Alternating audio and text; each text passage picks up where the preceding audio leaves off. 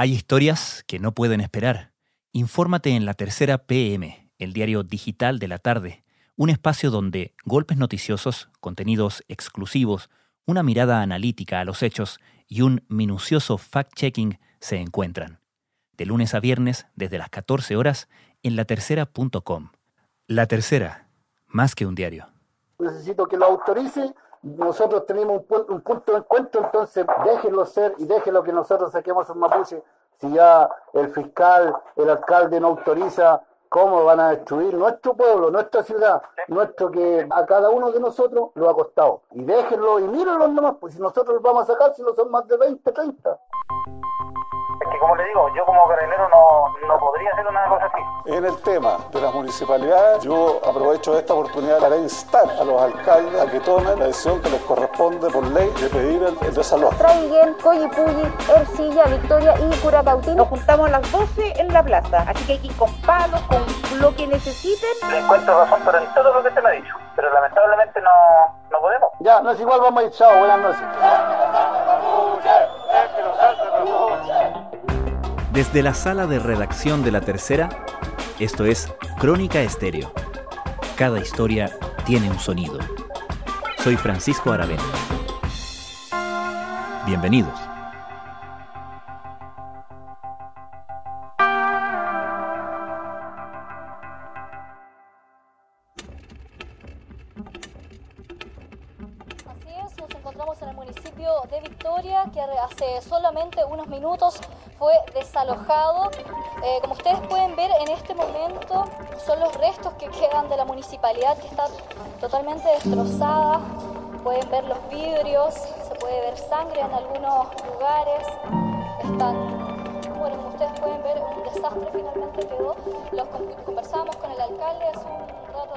Fue un fin de semana violento, aún para los estándares de una región en conflicto permanente.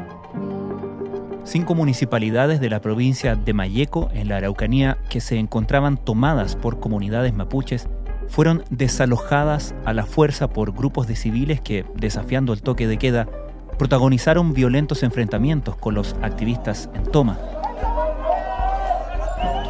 Los incidentes comenzaron en Curacautín y siguieron en Victoria, Coyipulli, Traillén y Ercilla.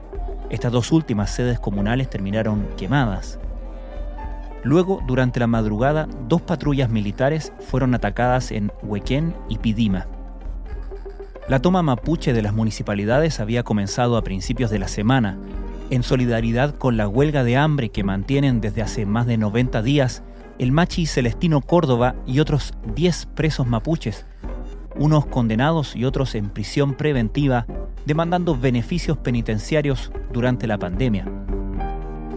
Después de lo ocurrido el sábado por la noche, desde la oposición se culpó al nuevo ministro del Interior Víctor Pérez de agitar los ánimos durante su visita a la zona la semana pasada.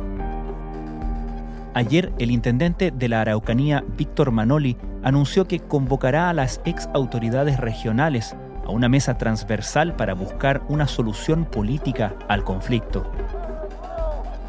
Consultado sobre por qué las personas que fueron a desalojar municipios no fueron detenidos a pesar de la violencia, de romper el toque de queda y de quemar dos camionetas de comuneros mapuches, el intendente dijo que se evaluarían las razones para ello. Porque él tiene que saber que si habla en esa dirección de dureza, bueno, caldea los ánimos de la región. Eso no es prudente que lo haga un ministro del Interior. Y la explicación mía de eso es que él anda tratando de reagrupar las fuerzas más ultra de derecha en la región a favor del gobierno. Una señal para ello, probablemente. Porque lo que está haciendo no es, no es resolver el tema mapuche, lo que está haciendo es de. Tratar de salvar su coalición. En una entrevista con la tercera PM, el senador y ex intendente de la región, Francisco Huenchumilla, dijo que, a su parecer, el nuevo ministro del Interior, Víctor Pérez, estaba más interesado en apelar a los sectores más duros de la derecha para salvar a la coalición de gobierno que a solucionar el problema. Huenchumilla se declaró escéptico de que el Estado chileno quiera resolver el conflicto de fondo.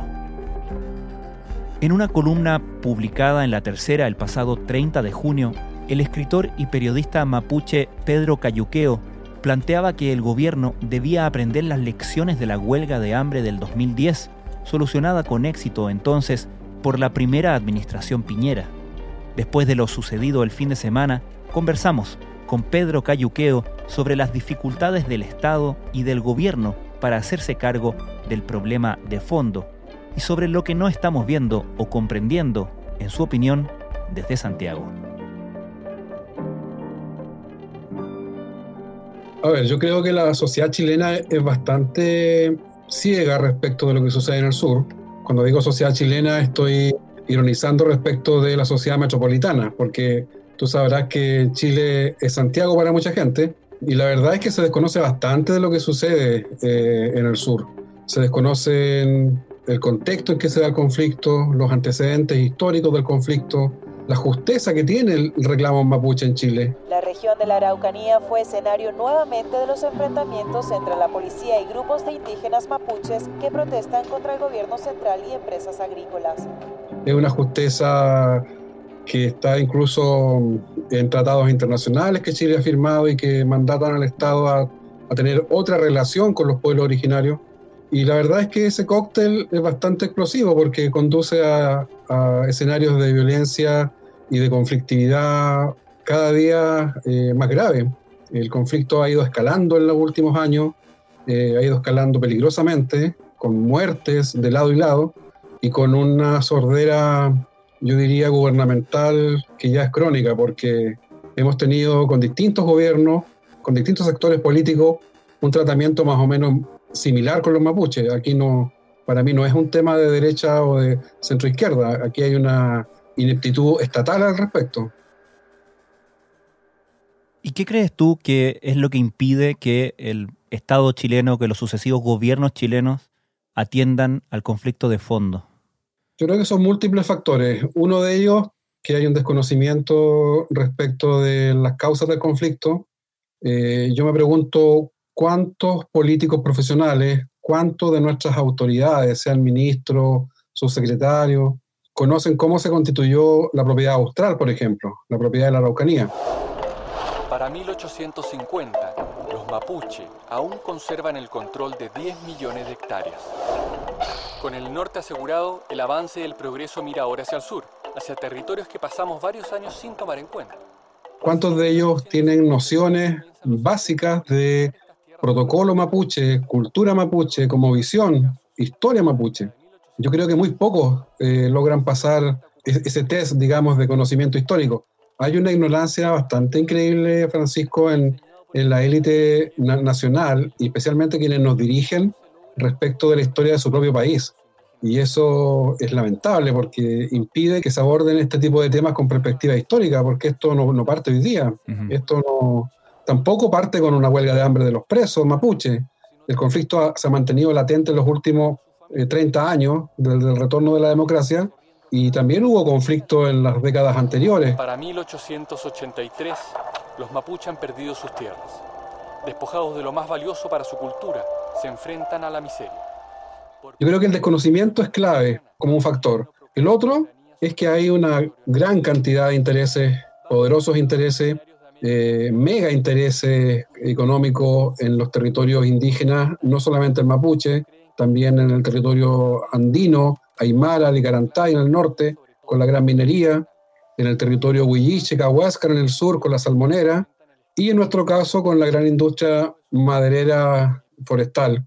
La industria forestal en Chile es una realidad que viene de los tiempos del golpe militar, principalmente que también sus redes, digamos, de, a veces de influencia, impiden que la clase política tome medidas que vayan en beneficio de los derechos de los pueblos indígenas. La imposición a cualquier costo de un modelo de desarrollo forestal. En ese sentido, Pedro, tú compartes lo afirmado por el senador eh, Francisco Huenchumilla, que dice que al Estado chileno no le interesa resolver este conflicto de fondo. Yo creo que no le interesa ni tampoco tiene las herramientas para solucionarlo. Creo que esto va, va para largo. Esto va a ser resuelto por una futura generación, nueva generación de políticos y de también una sociedad chilena distinta a la actual, que está en proceso de cambio cultural. Yo soy optimista al respecto de la sociedad chilena. Yo creo que hay un cambio cultural que está floreciendo en Chile, por generaciones jóvenes mucho más abiertas a este tipo de temas, mucho más cercanas a este tipo de temas, y que se sienten incómodas con la sociedad que heredaron de sus padres y de sus abuelos. No terminan de convencerse que esta forma de vivir en sociedad sea la adecuada. Eh, les causa ruido el menosprecio, el racismo, les causa ruido este poco disimulado desprecio que hay hacia los pueblos originarios. Y yo creo que esas generaciones van a cambiar Chile en el futuro. Ahora, en lo coyuntural, en lo que estamos viviendo en el sur, yo creo que estamos en el peor escenario de los últimos 30 años. La policía en estos momentos está dejando que civiles ingresen a hacer justicia por su propia mano. La policía no es capaz de contener esta situación. ¿Por qué? ¿Qué hace que sea peor que en los últimos, qué sé yo, 10 años incluso? Porque estamos ante un gobierno que técnicamente se, se acabó. Estamos ante un gobierno que está eh, cerrando filas en torno a su, a su nicho más duro. Estamos ante un gobierno que está preparándose con todo para no ser avasallado por la oposición en el plebiscito próximo. Estamos con un gobierno extremadamente debilitado, que no tiene hoy día ya el interés de gobernar en los meses que le quedan, en los próximos, no sé si son 20 meses que le quedan de gobierno, y que por tanto no, no está disponible para abordar un conflicto que es un conflicto complejísimo, que requiere probablemente los mejores talentos de cada sector político involucrado y que tampoco trata de cortar la cinta pasado mañana. Un escenario complejo, marcado en los últimos días por la toma de cinco municipios por agrupaciones que existen. Este es un conflicto bastante poco sexy, Francisco, para los políticos, porque nadie tiene asegurada la foto o el mono, como dicen algunos, de la solución. Esto pasa, digamos, por medidas de corto, mediano y larguísimo plazo.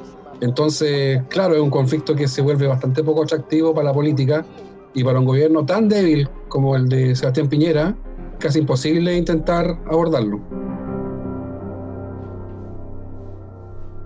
En lo puntual, lo que se plantea es esta tensión entre, de alguna manera, orden o imperio de la ley e insurrección, ¿no? Eh, se ha hablado de vecinos que están eh, hartos del desorden, de los atentados, etc. ¿Qué, mm, ¿Qué, dirías tú a las personas que eh, ven esto en esos términos? Mi pregunta es si también haces el ejercicio o, o, te parece necesario hacer el ejercicio de tratar de leer el conflicto de parte de esas personas. Absolutamente. Yo creo que mm, aquí los grandes perjudicados son tanto los mapuches como la población no mapuche que habita en las regiones del sur y en las zonas de conflicto y que se ve perjudicada ya sea por la protesta violenta que existe de parte de los mapuches, hay grupos que reivindican esa violencia política como herramienta, y también por las desinteligencias de los organismos estatales, que en vez de poner paños fríos e intentar resolver políticamente las controversias que hay en el sur, lo que hacen muchas veces, como está probado con Carabineros de Chile, es, digamos, agudizar el problema y agravarlo. Lamentamos que las personas hayan tenido que tomar esta determinación por su cuenta de ir a desalojar los municipios. Entonces, yo creo que efectivamente yo me pongo en el lugar también de, de aquellos habitantes del sur que no son mapuche, que viven con nosotros y que desean también una región en paz y una región tranquila para poder ellos vivir todos queremos eso, y los mapuches en particular somos una sociedad bastante, yo diría, apegada a los protocolos del respeto, del diálogo, de la convivencia pacífica. La violencia política que uno observa hoy día, que no es mayoritaria en el mundo mapuche, es bastante minoritaria, pero que sí goza, esto te lo voy a reconocer Francisco, la violencia política mapuche goza hoy día de respaldo mapuche. Para Héctor, esto justifica el tener que recurrir a las acciones de sabotaje. Tiene que ver con una reivindicación territorial, tiene que ver con una reivindicación por la autonomía y finalmente tiene que ver con la defensa del hábitat mapuche. Nosotros hacemos acciones de resistencia u acciones de autodefensa es porque nos hacemos cargo de esa violencia estructural e histórica. Porque ha sido tal el grado de, yo diría, de descomposición de la relación entre el Estado y nuestro pueblo, que han ido ganando posiciones quienes eh, plantean posiciones más rupturistas, quienes plantean una idea más rupturista en torno a la relación que debiéramos tener los mapuches con el Estado, incluso con la sociedad chilena, que ya ahí entramos a un tema racial que es peligroso porque tú abres una puerta que difícilmente puedes cerrar después. Y al respecto te quería preguntar, porque ha causado mucha conmoción y mucho comentario algunos de los videos de lo ocurrido el sábado en la noche, particularmente con cánticos antimapuche. Tú dices que de alguna manera las nuevas generaciones van a tener mayor oportunidad de solucionar esto porque vienen de alguna manera con otra carga, pero al mismo tiempo uno observa una polarización política que también daría quizás para pensar lo contrario, para pensar que estamos caminando hacia una polarización sin retorno. ¿Cómo lees ese aspecto? A ver, en Araucanía hay un ecosistema social y político bien particular que yo creo que es distinto al resto del país. Araucanía es una zona de frontera. Araucanía se incorporó 80 años tarde al Estado chileno eh, mediante una guerra de invasión militar.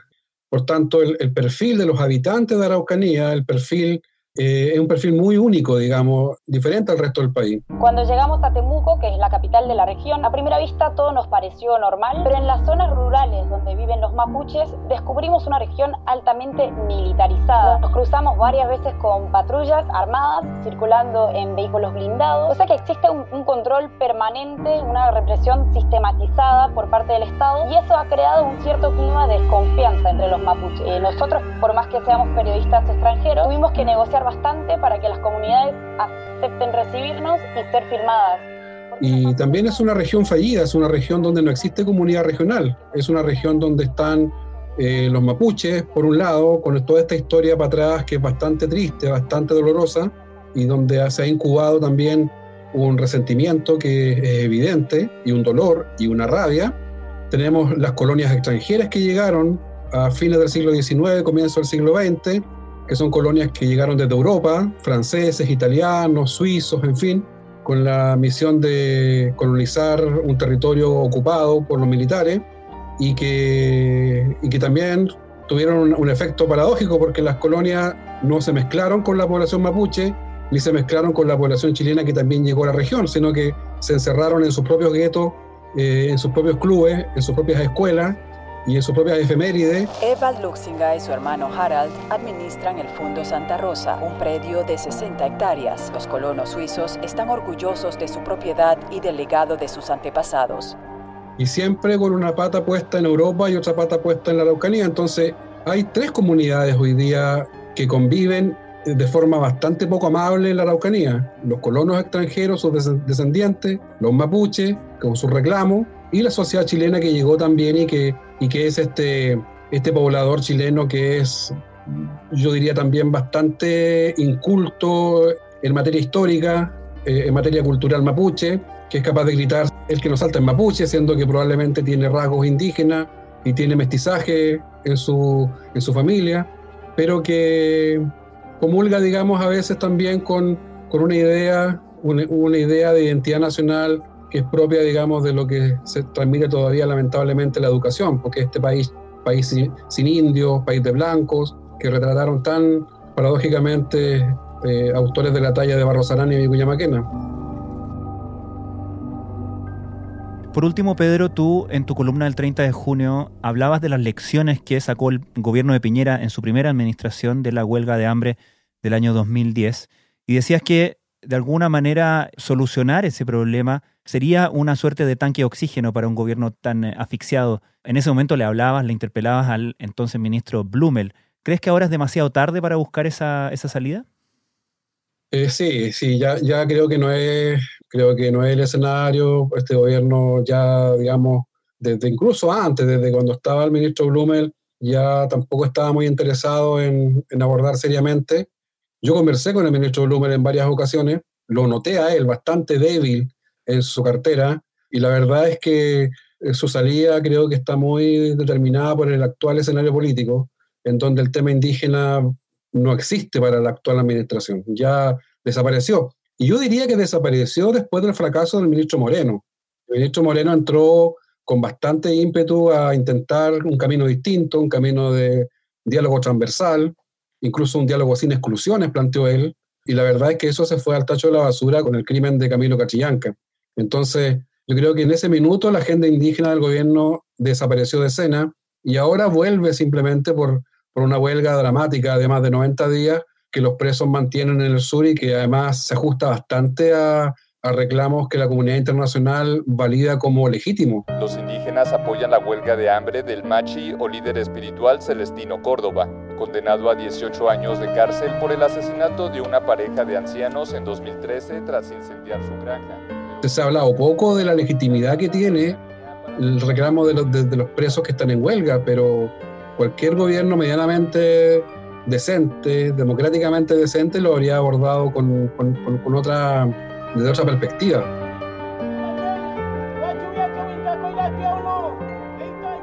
Pedro Cayuqueo, muchísimas gracias. Gracias a ustedes.